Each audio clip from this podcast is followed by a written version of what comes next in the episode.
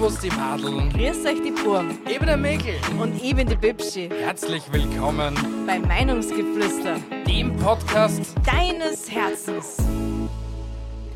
Hi meine Lieben und herzlich willkommen zu Bis ersten narrischen 5 Minuten. Bei mir geht's heute um Kindheitsträume. A jeder von euch weiß vielleicht noch, wie er sich als Kind gefühlt hat, wenn es um gewisse Dinge gegangen ist. Und zwar zum Beispiel bei mir ist jetzt gerade aufgekommen Fliegen. Und jeder Mensch von uns hat ja den Traum von selber fliegen können wie ein Vogel. Warum komme ich auf das? Ja, weil wir ja demnächst in Urlaub fliegen. Und ich finde einfach, der Gedanke, fliegen zu können, ist einfach, hm, wie soll, wie soll man das beschreiben? Das ist einfach unbeschreiblich eigentlich. Dieses Freiheitsgefühl, was man dann wahrscheinlich haben könnte oder einfach jeden Ort zu erkunden.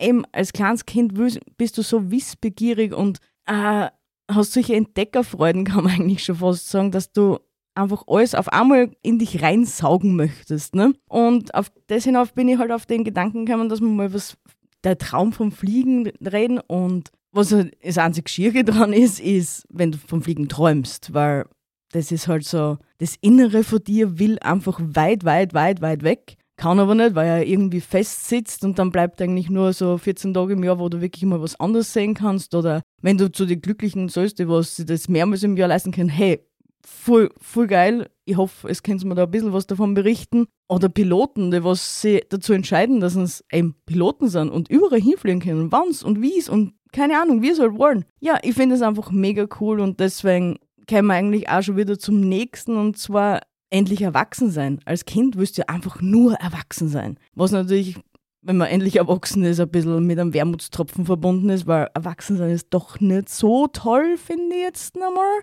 Aber was sagt was sagt's denn Ace? Ich meine, äh, als Kind wirst du nicht darauf vorbereitet, was für Challenges, dass du da bewältigen musst oder keine Ahnung, dass du auf einmal Steuern zum Zahlen hast und dass dir im Endeffekt vom Geld überhaupt nichts überbleibt. Als Kind denkst du an sowas nicht. Als Kind denkst du einfach nur, ja, endlich erwachsen sein, wir mal auf die Mama und Papa her und keine Ahnung was. Ja, so einfach ist aber das Leben halt einfach nicht und mit dem müssen wir sie halt alle irgendwie auffinden. Nur finde ich, dass man da auch nicht vergessen darf, wenn man dann einmal erwachsen ist, dass man sich wieder zurückbesinnt, wie, wie der inneres Kind einmal gedacht hat. Das, man muss sich einfach immer vor Augen führen, wenn es zum Beispiel jetzt, ich sag's jetzt einfach einmal so, wenn du erwachsen bist und du richtiger Down hast oder einfach da alles zu viel wird oder keine Ahnung was, dann denke ich mir immer so, was hätte sich die kleine Bibschi in dem Moment gedacht?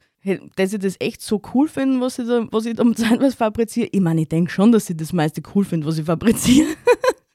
und jeder, der mich kennt, weiß, dass ich mein inneres Kind definitiv nicht verloren habe. Und das ist meine Appellation an euch da draußen. Erinnert euch einfach dran. Wie war ein Kind?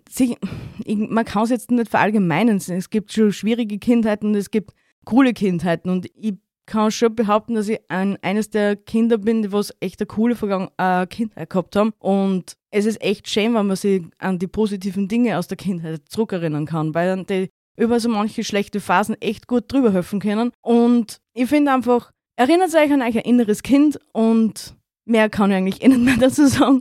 Das waren meine ersten fünf Minuten. Ich hoffe, das war jetzt nicht allzu schlimm für euch. Deswegen freue ich mich schon, wenn wir sie nächste Woche wieder zu einer regulären Episode hören und wünsche euch eine wunderschöne Woche, meine Lieben. Bis nächste Woche. Tschüssi, Baba.